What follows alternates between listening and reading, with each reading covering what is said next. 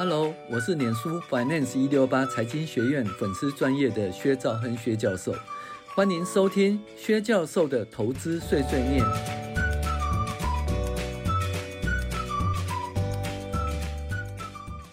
各位网友，大家好，我是薛兆亨薛教授。我们今天来理财读书会致富心态第十五集。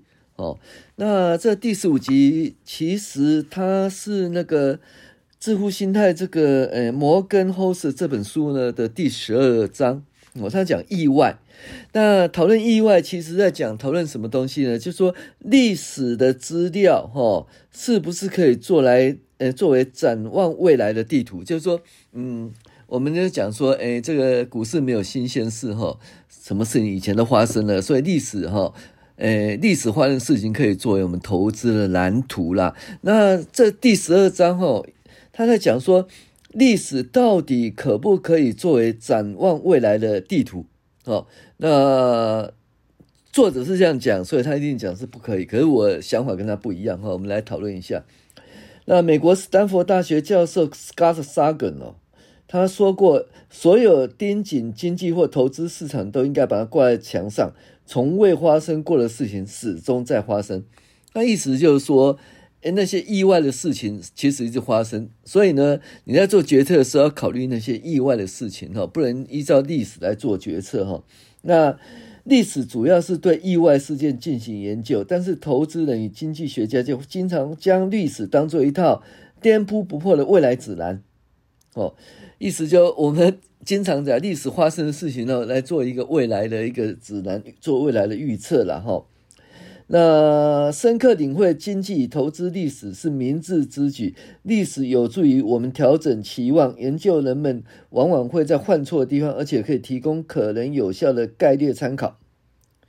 但是呢，无论从哪一方面来讲，都不是展望未来的地图。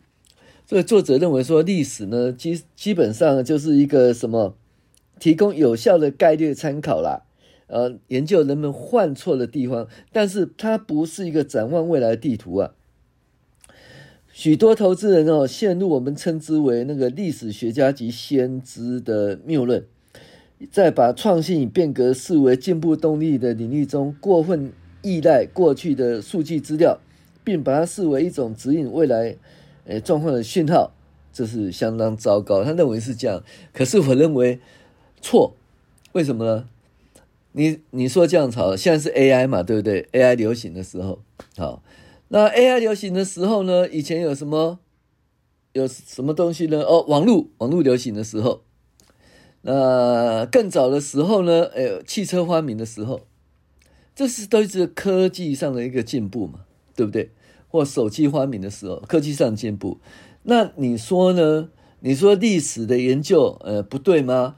我我觉得对啊。你看网络。当初当初网络泡沫的时候，几乎所有企业呢都投入网络嘛。可是到最后有 dot 真正存在的有几家？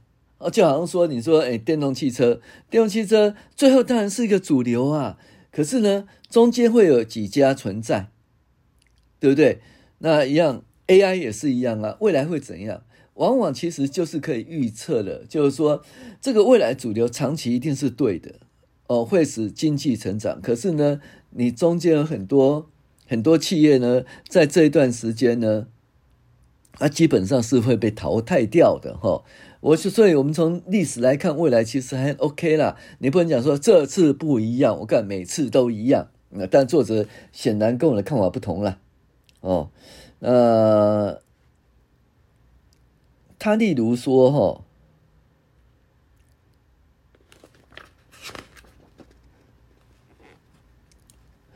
他讲说，诶，就意思就是说，当我们谈起钱的时候，我们在内心里有过于羡慕已经有钱赚到钱的人，体验到特定事件，未必让你有资格去预知下一件大事。实际上，这种事先鲜少发生，因为经验值只会导致过分自信，而非拥有预测能力。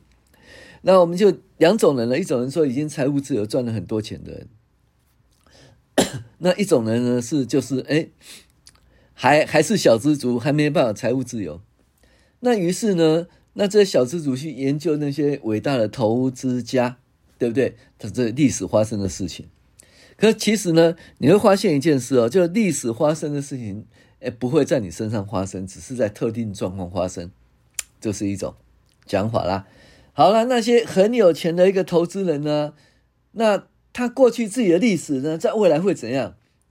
他说会导致过度自信，哦，所以呢，他并不是拥有这个预测能力，就你纵使投资成功，依照你自己投资成功历史，只能导致你过度自信，而不是不会拥有这个预测的能力了哈、好，那我们想说，呃，鲜少投资人做好升息的准备，因为他们没有经历经验过这种事件。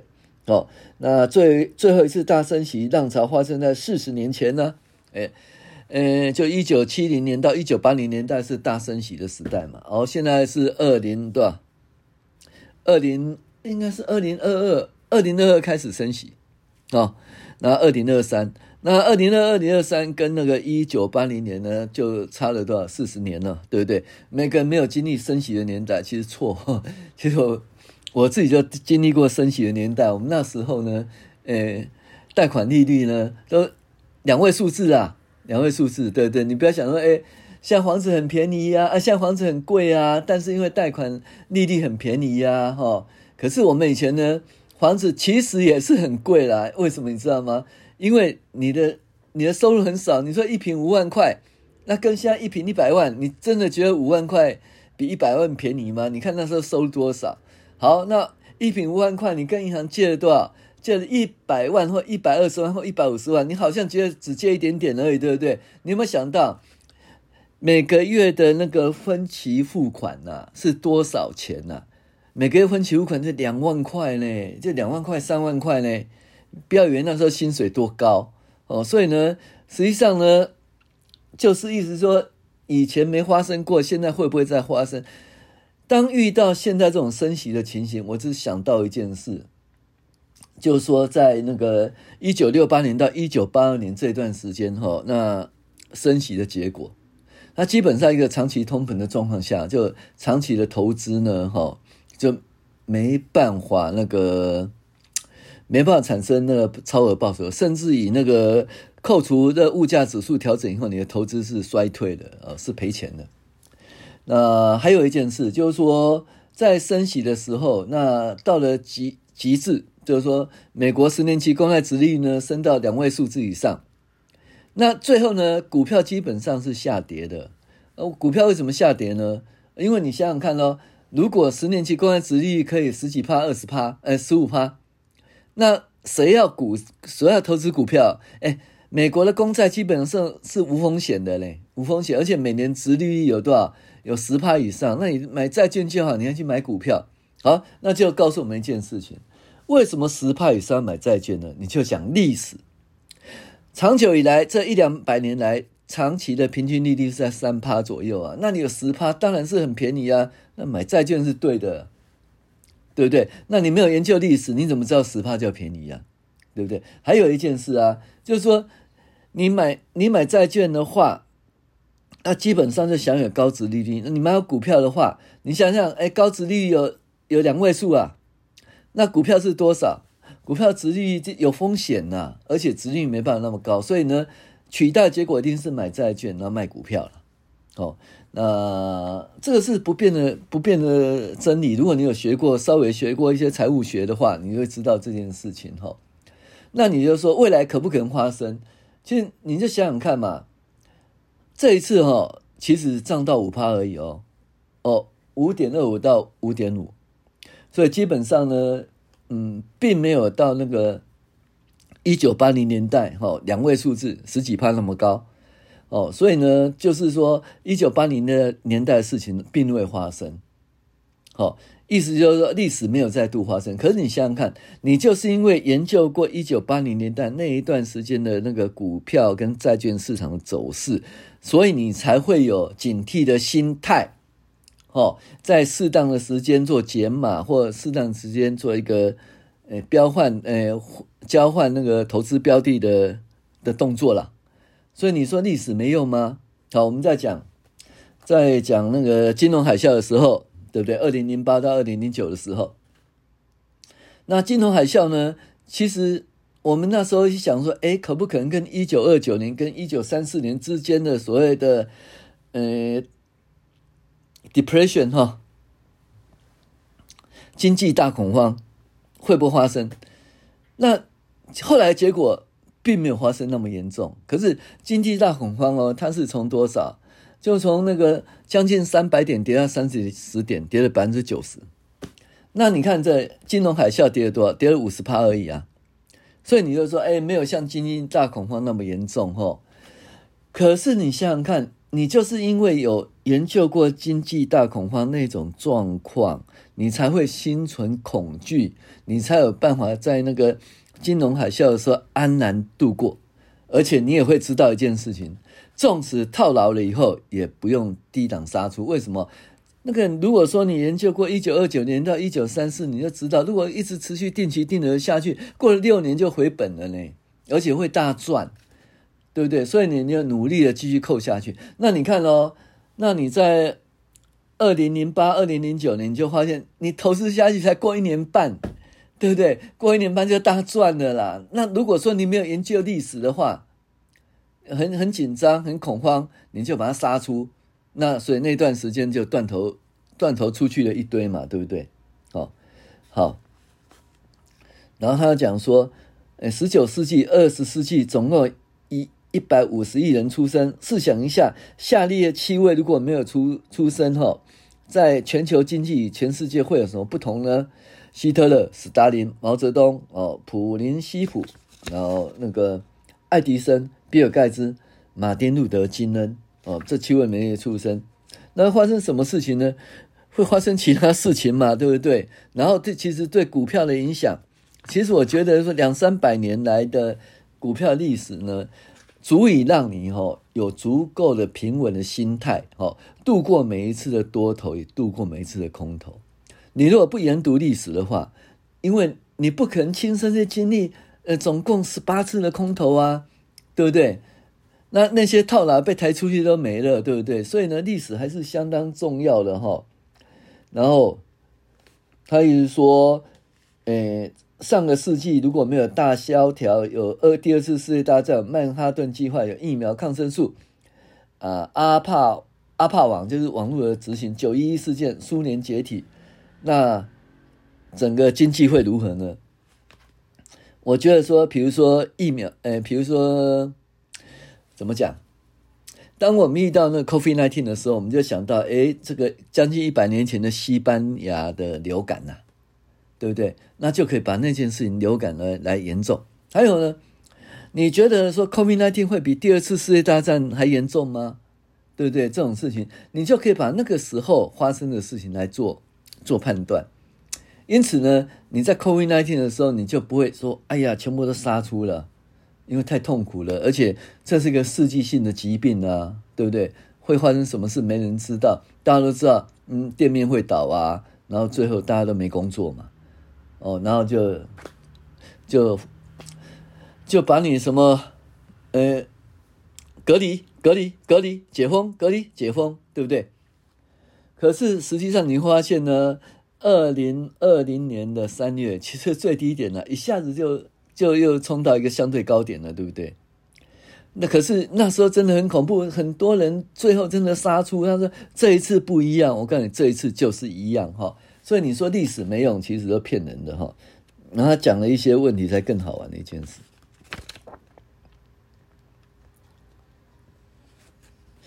他说哦。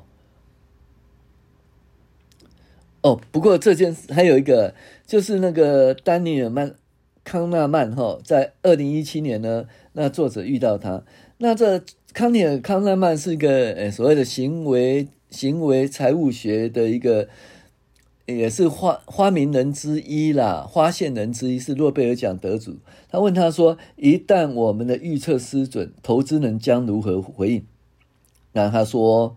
这个世界太难预料了，才是意意外事件学到正确的教训。就是说，我们的世界总是出乎意料。他意思说，意料之外一定会发生的。可另外一件事，我们的世界总是出乎意料，所以叫历史在重复发生，不是这样讲吗？对不对？好，他他又讲了一件事情哦，他说，哎，如果呢，四零一 K 哦，已经到现在四十二年，四零 K 是美国的退休制度哈，一九九零年的 Roth 哈，Roth 的个人退休账户比较晚出现。那当今有关美国人退休储蓄的个人理财建议分析报告都不能上一世纪直接比较，我们有全新的选择哦，或者以创投产业为例，呃，在二十五年前截取，那 Nike 的那个创办人呢，他就讲说，那时候就是没有创投这种组织啊，那我们这些创新的银行都不贷款，所以我们就很由于他们厌恶风险，毫无想象力的把关。哦，所以呢，就会扼杀我们的新兴创业机会。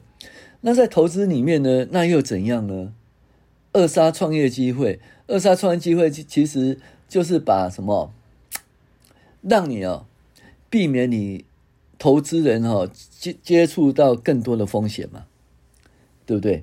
所以呢，投资人厌恶风险有什么不好呢？对不对？所以他意思说，四零一 K 呢，美国退休储蓄的方法跟上一个世纪哦都不一样，然后不一样，你股票还是涨涨跌跌嘛，对不对？呃，从上面跌下来，跌五十几趴，是啊。还有另外一件事呢，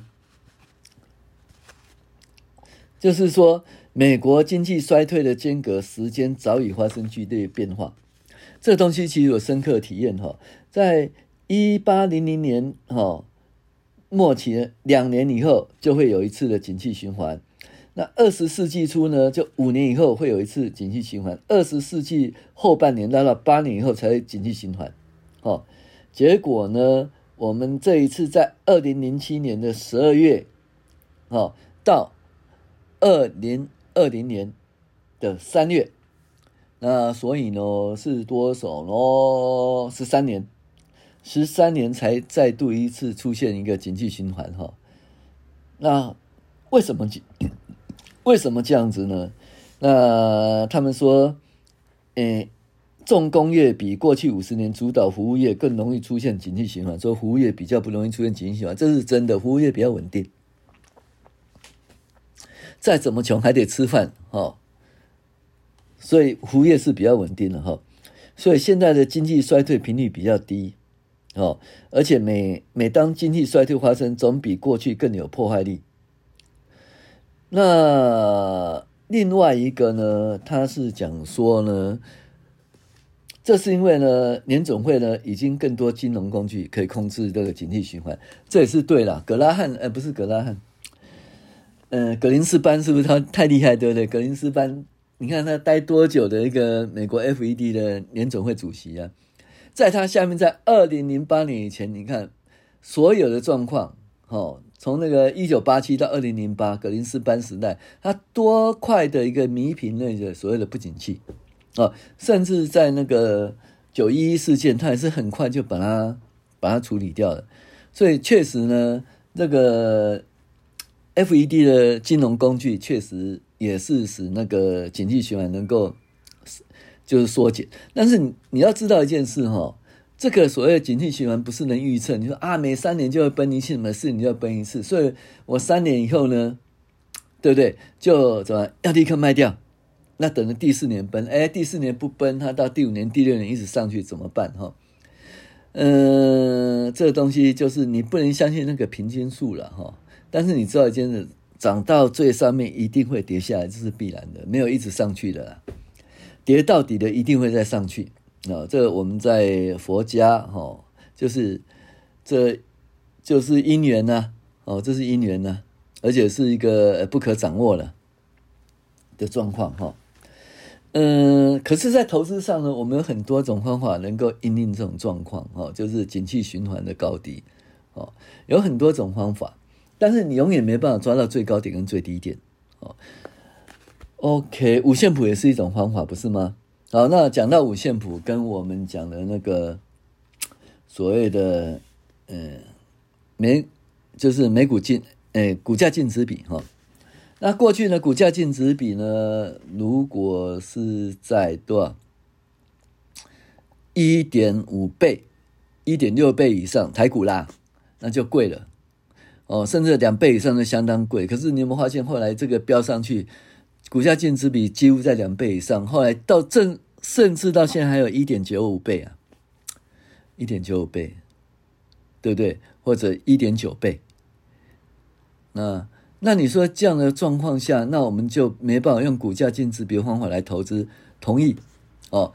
但是呢，在时间拉长了以后，对不对？它的股价净值比的平均数啊，其实都会往上移哦。所以呢，股价净值比呢，就是加减一个标准差，加减两个标准差作为那个投资的依据，其实也是可以的哦，也是可以。只是暂时很短一点的时间不太适用这一个。那你还有其他的投资可以？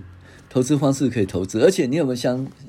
你想想看，用股价净值来投资，也不过是两千年以后的事。两千年以前，他们不用这一个的，对不对？所以呢，投资方法的改变，你也不能说，哎，就是，哎，历史是，哎，不可以相信的，哈。好，那葛拉汉的那个经典名著啦，他就是一直改，一直改，哈。他就是，哎，怎么讲啊？他有去问他啦。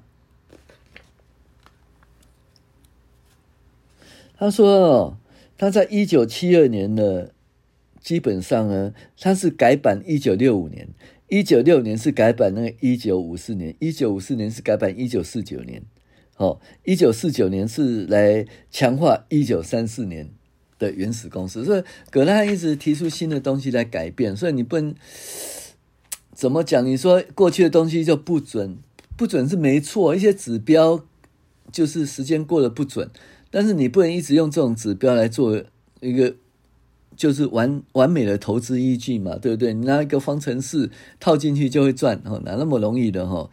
但是我们知道涨了就会涨多了就会跌，跌多就会涨，这是必然的事情哈。所以你也不能讲说历史就是没用的哈。呃，好吧。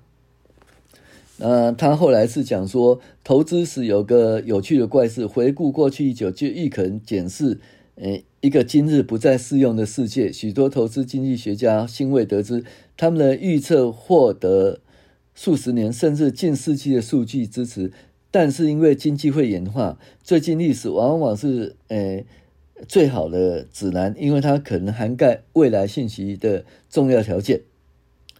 嗯，这怎么讲呢？你所有的一些做研究也好啦，你如果说只是做那个过去的资料分析，那你的你的 model 一定是最圆满的，解释能力百分之九十以上，是很好的预测指标。可是真你拿那个来做一个投资的未来投资的百分之百依据，你发现不准啊，对不对？你在创立模型的时候是最准，因为你的资料是依照过去的资料算出来的哈。呃，这也是大家注意，就你用一些很简单的公式，或者说一些模型训练出来，你想要预测未来会不会准呢？不知道。如果准的话，AI 就全世界第一了。可是实际上，AI 不是全世界第一，对不对？投资如果用 AI 可以完全解决，那不就 OK 了吗？哦，那它也是因为把过去的数据套进去了，然后来创造一个模模型出来哈。类神经网络也是一样，它经过训练啊，但这个训练未来会多准呢？我想可能，纵使准也准一下子啦，哈，因为它因为你准了以后，人家每个人都这样用，你这就不准了，哈。所以呢，我基本上我认为说，在特定趋势、特定交易、特定产业哦，市场有关的因果关系呢，它基本上呢会不断的演化，但是整个大盘还有投资的规律，哈。还有历史的这个经济因素与股市之间的关系，哈，我觉得历史还是很重要，一定要去研究历史。不研究历史，你遇到剧烈的变动、剧烈的大涨或剧烈的大跌，你不知所措。哦，历史它帮你研究过去一百年哦发生的事情及如何应变。那如果你连这个都没有研究的话，你就以为说永远都在低利率，那高利率就永远就在高利率。你没有想到，哎，升息了以后会怎样？通膨永远在低的通膨，那高通膨会怎样？就好像说，我们上回呢就出一本跟经济相关的文章，有一个指标我们从不讨论，叫 CPI。为什么？那一段时间哪有什么 CPI？长期的。长期的话，就基本上啊，这个通膨都很低，甚至是什么是负的通膨呢？负利率是负利率哦。所以呢，那时候 CPI 不重要，可是中间的时间，最近 CPI 很重要。那你说没有历史吗？没有啦。CPI 的话，就是通膨很严重，那我们就会把一九六零一一九六八年到一九八零年代的方法再重新再研究一下嘛。哦，对对，呃，所以呢，我觉得历史还是相当重要的。然后用历史来作为一个投资的一个参考，也是相当重要。那你说，做未来不会发生哦？其实每次发生都不一样哦。但是呢，你有学过历史，那你就对于一些状况，你比较心安理得，有办法去掌握，然后从容的应对。好，我是薛教亨薛教授，我们的致富心态，哎，下期再见，谢谢你。